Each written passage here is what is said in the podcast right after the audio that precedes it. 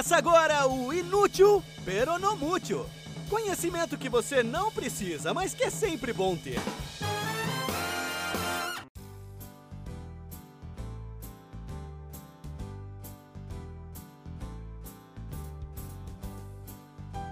Olá, polarizados ouvintes! Bem-vindos a mais um episódio de Inútil Peronomútil, o podcast que toda quarta-feira traz informações aleatórias de qualidade, uma qualidade inegável, mas de utilidade discutível, porque você nunca tem certeza se virá a usar essas informações para alguma coisa na vida, além de, quem sabe, jogar no bate-papo numa mesa de bar. E ter assunto para usar na mesa de bar, para mim já é motivo mais do que suficiente para você ouvir, acompanhar e indicar para os amigos esse podcast.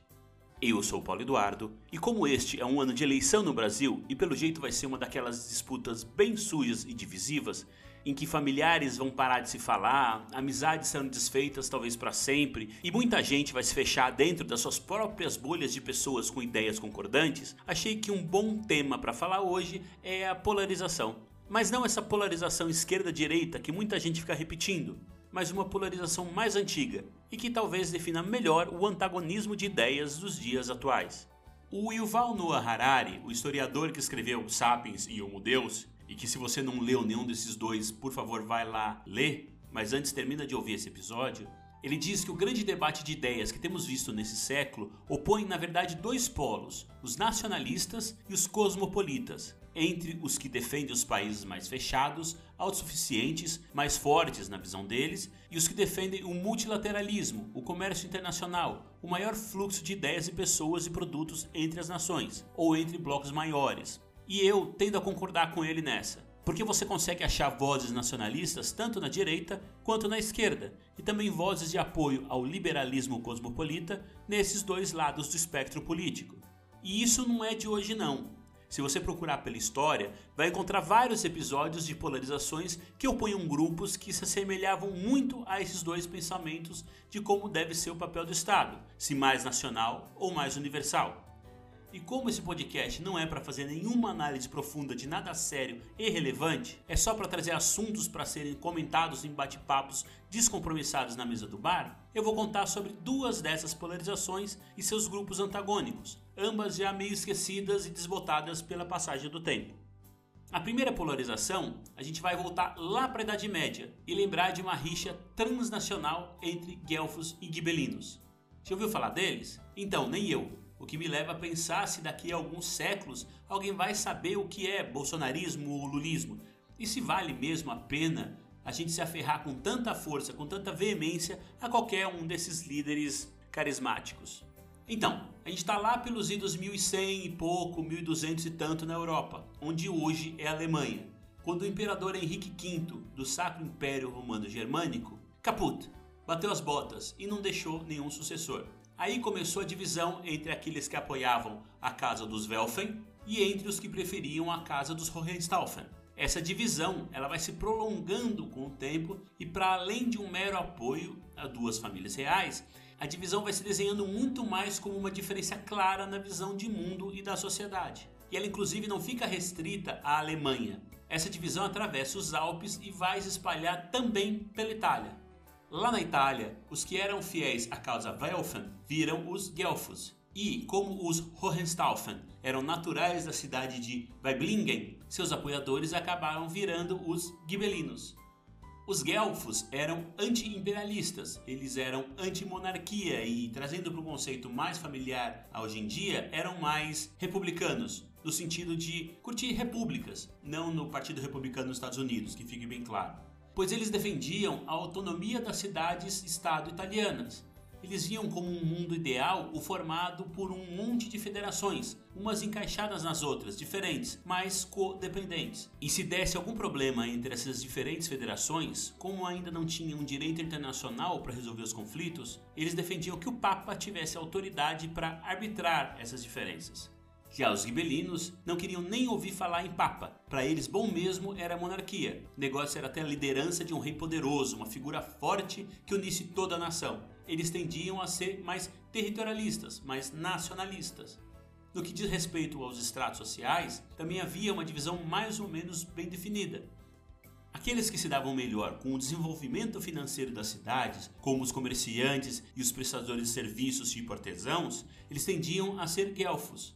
Os gibelinos eram mais rurais, mais fidalgos e mais feudais. Mas isso não era tão assim preto do branco. Note que eu disse mais ou menos bem definidos. Claro que tinha exceções, tinha nobres e plebeus em ambos os lados, mesmo que na prática a defesa das ideias guelfas ou gibelinas acabassem sendo contra os interesses econômicos e sociais imediatos de quem os defendia. É dito que, para se distinguirem, os guelfos e os gibelinos eles se comportavam de maneira diferente, se vestiam de maneira diferente e que até cortavam a fruta da maneira diferente. Os Montecchio e os Capuleto, que em Romeu e Julieta viviam em Verona, muito provavelmente seriam uns guelfos e os outros gibelinos, se eles tivessem existido de verdade. Florença, por exemplo, era guelfa, Siena era gibelina. Gênova tentava manter um equilíbrio entre guelfos e gibelinos, mas nem sempre conseguia, e ora os guelfos eram maioria, ora os gibelinos eram maioria. Aliás, mesmo Florença, sendo toda ela guelfa, isso não quer dizer que não tinha polarização lá. A certa altura, os guelfos se dividiram entre os guelfos negros, guelfos neri, que defendiam os privilégios da nobreza, e os guelfos brancos, os bianchi, que eram igualitários e pró-plebeus. E aí você olha hoje e vê nos Estados Unidos, por exemplo, os Blue States e os Red States. Ou olha no Reino Unido do Brexit e vê os Remainers e os Leavers. E dá para fazer uma correlação bastante próxima com os guelfos e os gibelinos. Mas se a Itália da Idade Média parece ser algo muito distante para você, a gente pode trazer essa mesma divisão para o Brasil. Durante a época do Segundo Reinado, por exemplo, que foi quando o imperador Dom Pedro II governou e que terminou com a proclamação da República, o país tinha dois partidos, o liberal e o conservador. Os conservadores eram nacionalistas, ou os gibelinos, para fazer um paralelo com a polarização italiana lá da Idade Média. E os liberais eram os cosmopolitas, ou os guelfos, para ficar nesse mesmo paralelo. Mas o mais legal eram os nomes que eles se tratavam e que a própria imprensa da época se referia a cada grupo.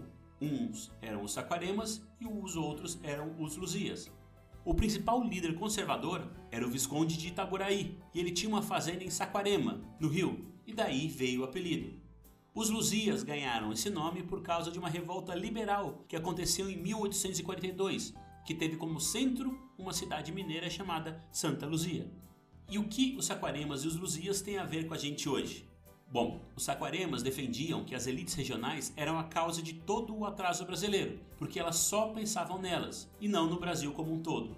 A solução seria então um Estado nacional forte, centralizado numa liderança política forte, que pudesse acabar com os privilégios e os interesses dessas elites regionais e que com isso fizesse crescer o país. O povo não daria conta de mudar esse status quo. Os Luzias, como qualquer boa polarização, defendiam exatamente o oposto. Eles diziam que um grupo pequeno tomando decisões seria uma postura autoritária, que o Estado devia servir à sociedade e não se meter na vida do povo e ditar o que ele deve fazer.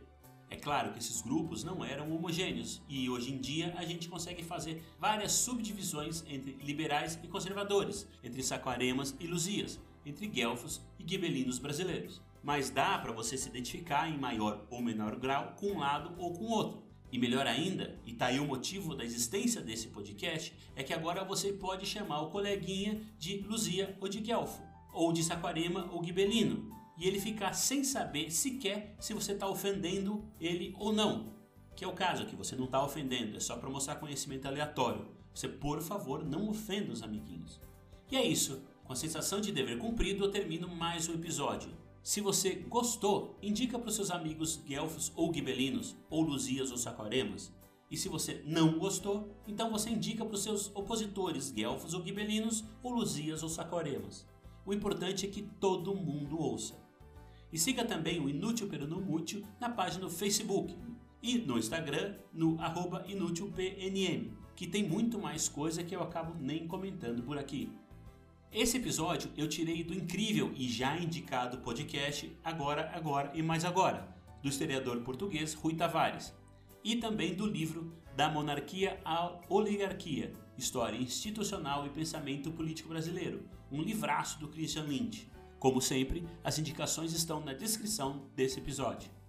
E você tem algum assunto que acha que tem a ver com a proposta do Inútil Peronomútil? que é essa informação que ninguém nunca se preocupou em ter, porque ninguém nunca vai usar para nada? Então escreve para mim falando sobre isso, que cedo ou tarde pode acabar virando um episódio. É só mandar um e-mail para inutilpnm@gmail.com. E volta quarta-feira que vem aqui para mais um tostão de informação e cultura aleatórias. Fiquem bem e até a semana que vem.